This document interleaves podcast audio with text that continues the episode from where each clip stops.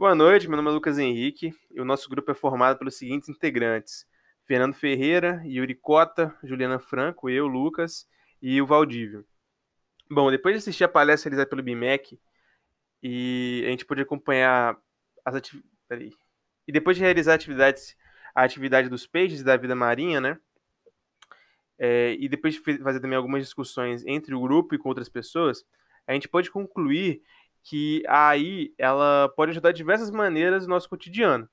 Ela pode ajudar até tarefas mais simples, né, como, enfim, navegar na internet, coisas do tipo, ou tarefas mais difíceis, mais complexas, né, de fazer trabalhos, realizar projetos ou criar um determinado software.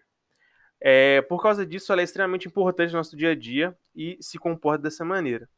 É, um, a gente também pode perceber que ela se comporta bem parecido com a mente humana, né? Pois precisa de várias informações para aprender, exatamente como a mente humana funciona.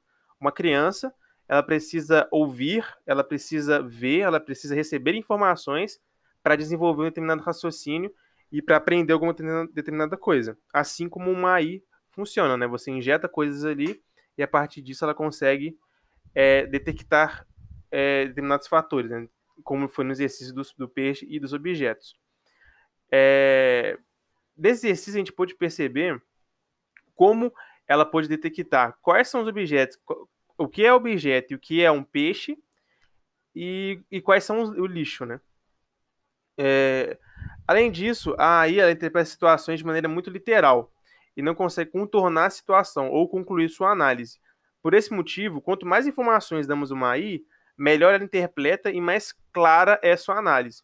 Ou seja, quanto mais a gente conseguir fornecer de conhecimento, né, fornecer de coisas para dentro daquela aí, mais coisas ela consegue detectar e mais coisas ela consegue analisar, se tornando assim uma ferramenta mais complexa e mais útil.